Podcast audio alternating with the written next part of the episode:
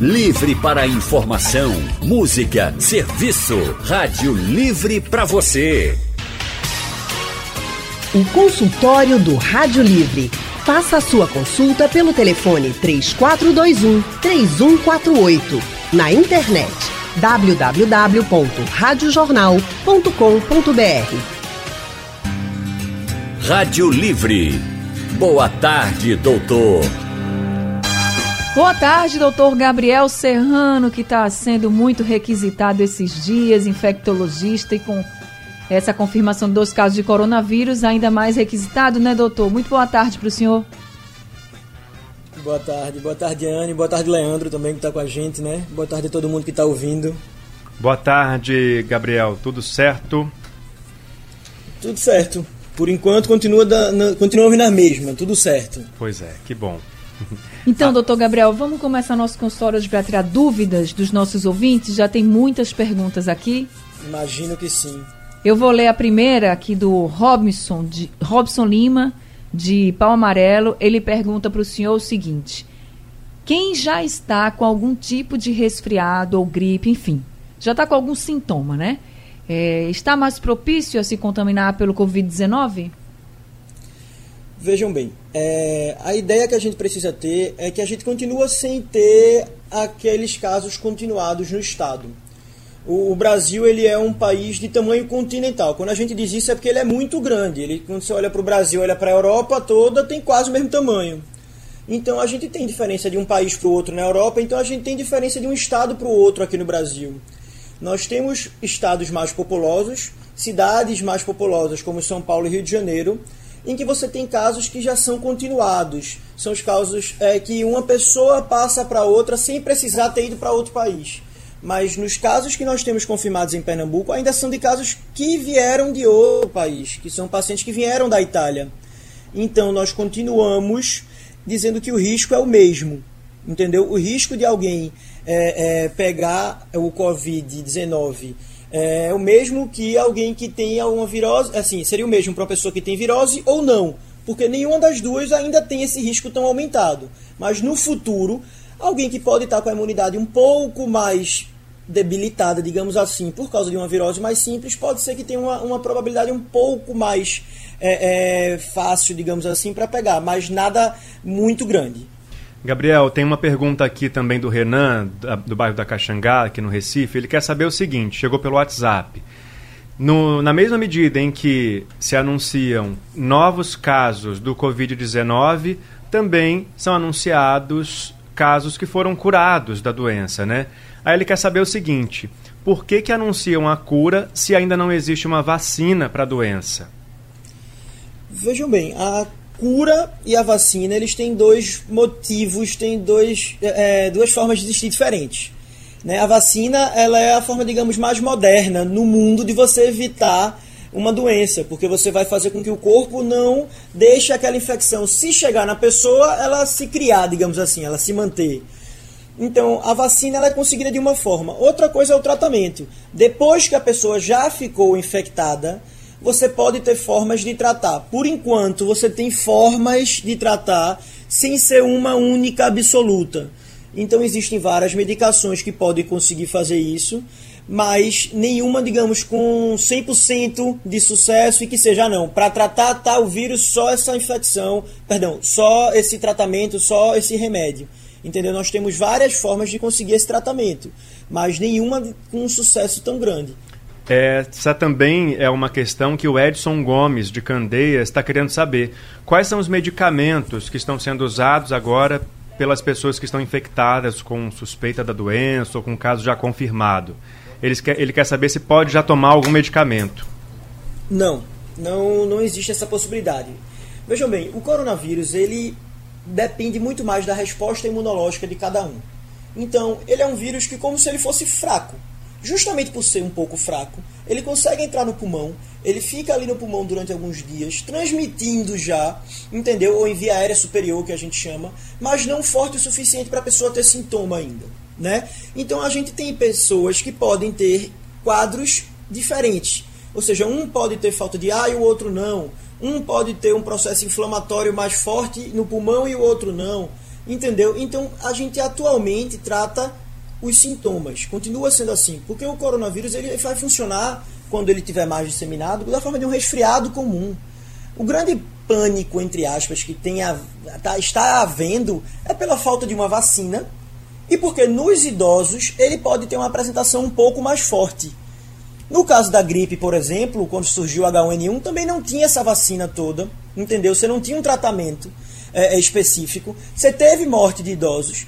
E você não teve esse alarde todo da mesma forma que agora. Por quê? Porque agora as comunicações estão muito mais é, é, fáceis, digamos assim. Então chega coisa no WhatsApp o tempo inteiro, chega informação nova o tempo inteiro, muda de um dia para o outro. Então eu acho que assim, é, a gente tem que entender que o tratamento ele é feito para o sintoma, entendeu? De acordo com o que cada pessoa apresentar. Mas a grande maioria das pessoas, principalmente as mais jovens, vão ter quadros de resfriados comuns, simples ou seja, a maioria das pessoas, quando tiver sintomas gripais, de resfriado, é ficar em casa, tomar remédio para dor se tiver dor, tomar remédio de febre se tiver febre. Mas alguém que tiver falta de ar, que tiver uma febre muito alta que não estiver melhorando com o remédio que estiver tomando em casa, essas pessoas precisariam procurar o hospital. Ou então os idosos mais, mais, mais avançados na idade, tá entendendo? Pacientes que tenham outras comorbidades, eles sim precisariam procurar atendimento. Mas no geral vai ser uma virose comum. Consultório do Rádio Livre hoje é especial sobre o coronavírus. Para você tirar suas dúvidas, estamos falando com o Dr. Gabriel Serrano, ele que é infectologista, e agora o Messias de São Martinho, quem está na linha com a gente, para tirar as dúvidas sobre o coronavírus. Messias, muito boa tarde. Boa tarde, Ana. Gabriel, parabéns. Eu trabalho em saúde, mas eu tenho precauções, não preconceitos. Então, os pacientes, que o Getúlio Vargas é muito grande, pega na minha mão. Eu, antes de coronavírus, eu não gostava muito de pegar. Oi, seu Messi, isso é bom. E agora lá eu trabalho no laboratório, eu Ricardo, Graça, nós temos um sabão amarelo e um, um álcool gel. E o pessoal, não, não, tô meu não é preconceito, paciente são leite, às vezes espirra, tosse, e eu fico meio, meio, meio, assim, não quero nem ficar agressivo.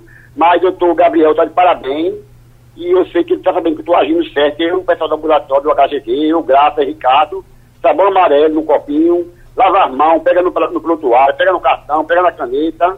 E eu não quero pegar na mão do paciente, não. Desculpa, paciente, buscar do interior de Custódia, Orobó, Mirim. E tu passa assim com a mão. Doutor Gabriel, não estou certo? Doutor, meu amigão, parabéns, doutor Gabriel, Fernando. Deus abençoe. Então, doutor Gabriel, o Messias está certo? Tá, Messias, Messias, obrigado mais uma vez. É, ele está certo, a gente tem que estar tá preocupado nessa higiene, é, que, é que a gente chama de etiqueta de higiene, né? A gente sabe que as pessoas é, normalmente têm a mania de dar a mão com a maior frequência e muitas vezes não se preocupam onde colocaram essa mão antes. Muitas vezes espirram e colocam a mão para segurar o espirro. Lembrar que a gente tem que usar a parte de trás do cotovelo na hora de fazer isso, ou usar um pano, ou usar um guardanapo, alguma coisa do tipo, para a gente tentar evitar com que aquele vírus que a gente pode acabar espirrando que fica na mão junto com a secreção ou com a saliva, a gente pega na mão de alguém e depois essa pessoa coce o olho, ou então a gente pega em cima de uma superfície de um corrimão ou coisa do tipo, em que outras pessoas também podem colocar a mão, maçanetas. Estão entendendo? A gente precisa sempre estar ligado nisso. É por isso que nós temos que evitar estar tá colocando a mão no rosto o tempo inteiro, né? Que é uma coisa que o brasileiro tem meio que essa mania. É, evitar estar tá roendo unha, né? E lembrar sempre, no máximo de vezes possível durante o dia, de lavar a mão. Quando não puder lavar a mão, usar álcool gel. Mas depois de 3, 4, 5 vezes que usou álcool gel, tentar se esforçar um pouquinho mais para lavar a mão é importante. Certo, então respondida a questão, agora vamos para outra, que é do ouvinte Andrade, de Rio Doce. Boa tarde, Andrade. Boa tarde, querido Leandro. Boa tarde, querida Anne. Boa, Boa tarde. tarde, doutor Gabriel Serrano. Muito elucidativo é, as palavras que o senhor tem dirigido a nós, população. Se conhecemos, se para vocês é novidade, imagine para a gente. Estamos acostumados com gripe simples, resfriados simples. E a realidade aqui na quinta etapa de Rio Doce, aliás, eu acho que no bairro de Rio Doce todinho, é de muita gente que se droga, toma álcool, não se alimenta bem e passa as noites perambulando por aí. Muitos noiados, muitas pessoas que não se alimentam e que com certeza serão agentes de propagação. Me preocupa muito também as pessoas nos presídios, Querido doutor, qual deveriam ser as atitudes que as prefeituras deveriam tomar em relação a essas pessoas que com certeza serão agentes de propagação dessa Covid-19. Obrigado, amigo. Obrigado, obrigado. É, veja bem, essas pessoas elas não serão agentes de propagação da Covid-19 mais do que eu e você, por exemplo. Então nós não temos que isolar essas pessoas. Em relação aos presidiários, eles já estão isolados do mundo externo de uma certa forma. E a comparação que você fez, não, nós estamos acostumados com gripes e resfriados comuns. Vejam bem, ele se comporta, o Covid, na maioria das vezes, como um gripe e resfriado comum, sim. A diferença é que ele pode, em algumas pessoas, em algumas faixas etárias, quem já tem doença no pulmão, quem tem problema na imunidade, essas pessoas podem sofrer consequências maiores. Então a gente está tendo esse alarde, entre aspas, ou seja, essa preocupação, seria mais prudente dizer, para evitar que o vírus cause um, um problema maior para essas pessoas, principalmente. Então, quanto mais a gente segurar o vírus agora, mais a gente evite que pessoas mais frágeis, entre aspas, né, elas sejam vítimas do vírus. Mas se a gente parar para pensar, ele tem o mesmo sintoma de um resfriado ou de uma gripe comum, sim. A diferença é que essas pessoas que têm uma imunidade mais baixa, ou essas pessoas que são etilistas, que têm uma doença psiquiátrica, que não escolhem beber o tempo inteiro, o corpo dela precisa daquilo, né? Ou que usa outra droga ilícita, também não é responsabilidade dela sempre estar daquela forma. Então essas pessoas, às vezes, elas têm uma imunidade mais baixa e podem ser uma vítima fatal do vírus de uma forma mais fácil. Mas não quer dizer que elas são mais fáceis de transmitir. Tá certo. Agora a gente tem o Paulo Henrique do Cordeiro na linha querendo fazer pergunta para o doutor Gabriel. Paulo Henrique, boa tarde para você. Boa tarde, Anne. Boa tarde a todos que nos escutam agora. É, a gente vê essa situação preocupante e também se preocupa muito com a questão do gasto público em saúde. A gente sabe, é, as informações são colocadas aí, que há uma tendência clara do aumento de casos em todo o mundo. É uma pandemia, ataca todo mundo essa realidade. Então, queria ouvir do nosso entrevistado o que ele tem a dizer, até reforçar os governos em nível municipal, estadual, federal, para reforçar esses gastos e para fechar, que a gente tenha o máximo cuidado em obter informação. Isso, por exemplo, que a Rádio Jornal faz, os meios de comunicação, jornais, portais, que pesquisam, estudam, assinam, eles se responsabilizam pela informação. E a gente tem principalmente o WhatsApp, uma rede, um meio que pode ser usado para o bem mas muitas vezes tem sido utilizado para disseminar e difundir mentiras, boatos, maldade. Então, você ouvinte que nos escuta agora, quer informação? Escute as rádios, os jornais, as TVs, fontes de credibilidade. Não vamos deixar que a gente se destrua em mentiras. Vamos fortalecer o nosso país e a nossa sociedade. Obrigado, boa tarde. Obrigada, Paulo. Doutor Gabriel? Paulo, você está corretíssimo. Né? Nós temos que utilizar as fontes de informação que são é, reais, que nós temos uma maior segurança. Por exemplo, quando você vem para uma rádio, como uma rádio jornal, e você escuta uma informação como essa, você sabe que teve uma pesquisa, que tem uma responsabilidade e tem o nome de uma instituição por trás. Quando você recebe uma mensagem no WhatsApp de alguém que acha alguma coisa, que está dando opinião sobre alguma coisa, você pode criar qualquer fato ali, qualquer coisa pode parecer oficial, qualquer papelzinho pode parecer bonito no WhatsApp. Então você tem que procurar receber informações de fontes fidedignas. É, isso é muito importante, porque o pânico é o que vem atrapalhando tanto, entendeu? E justamente esse pânico pode levar um número exacerbado de pessoas para as UPAs e para as emergências de forma desnecessária. Lembrando que o paciente que achar que pode estar com coronavírus ele só precisa procurar a emergência se ele tiver falta de ar, febre persistente que não passa com remédio, se ele for um paciente muito idoso ou se ele tiver com alguma doença respiratória. No geral, são esses pacientes que precisam procurar a emergência.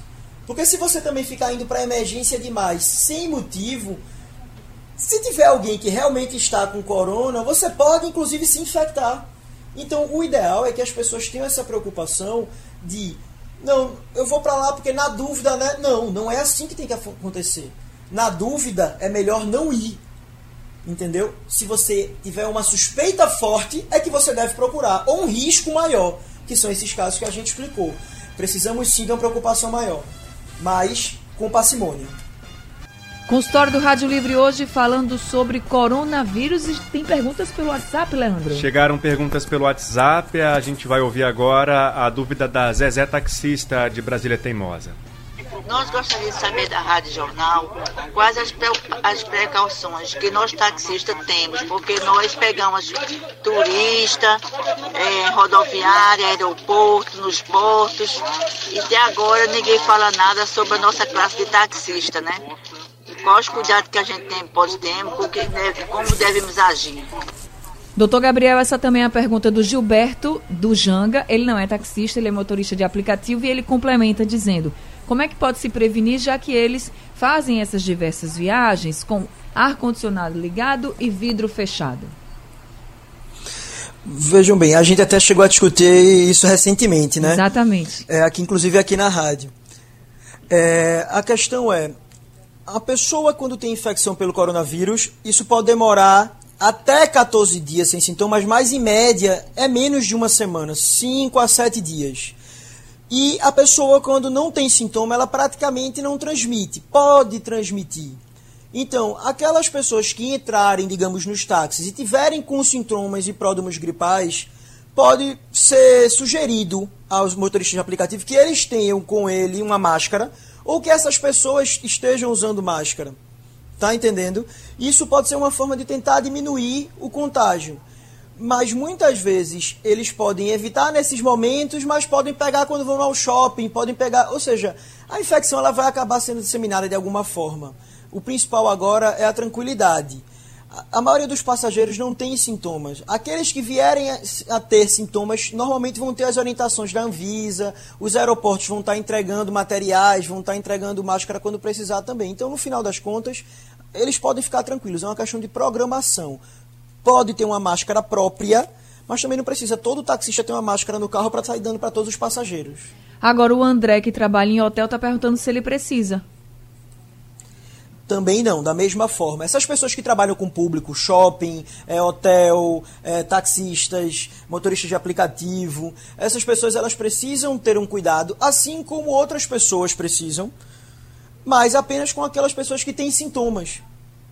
Ou seja, nessa fase, a, a, infecção ela vai ter, digamos, fases, quando ela chegar em alguns locais. Primeiro você vai ter infecção de só de quem veio do local onde está tendo infecção contínua. Depois você começa a ter transmissão de uma pessoa para outra próxima. Depois você começa a ter uma terceira fase, que é a disseminação.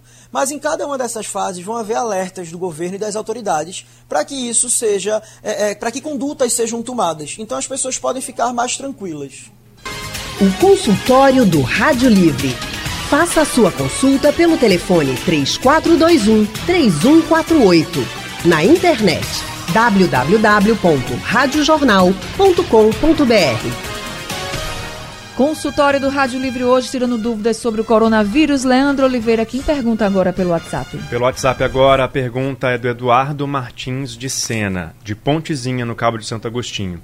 Ele quer saber do Dr. Gabriel Serrano, que está hoje aqui tirando as dúvidas sobre o coronavírus, se a pessoa, depois que foi infectada e aí curada, corre o risco de pegar a doença de novo. Doutor Gabriel. Vejam bem, o que a gente tem de informação agora é que não tem como haver uma reinfecção. Existem variações do vírus e isso pode vir a acontecer depois, mas por enquanto isso não é o que acontece entendeu? Nós temos pessoa, as pessoas que foram infectadas fazendo um único quadro viral e depois disso essas pessoas têm melhora e podem manter alguns exames dando positivo, mas não temos confirmação ainda de que uma mesma pessoa pegou mais de uma vez. Isso ainda não existiu. Tá certo. Tem uma pergunta aqui da Sanclay, do Jiquiá. Ela pergunta: é tudo muito novo, eu não sei se, se o senhor tem essa informação já.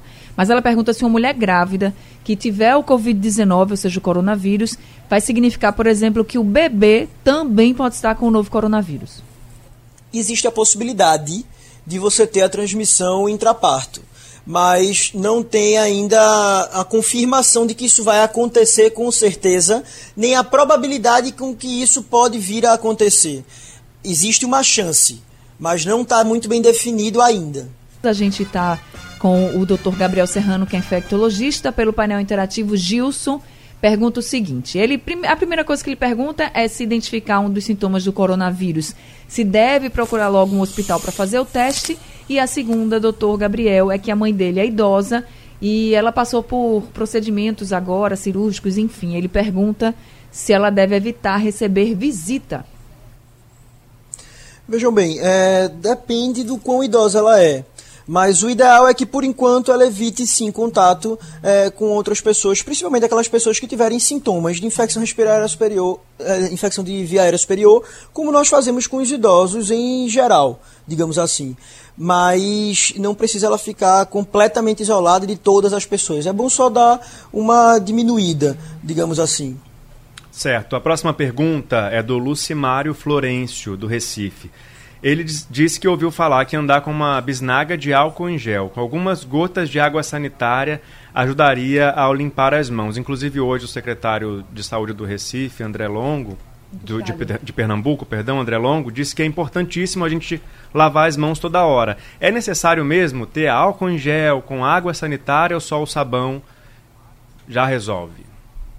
É, água e sabão é o mais importante. Se a gente tiver um local de trabalho e que a gente possa estar lavando a mão, é o suficiente.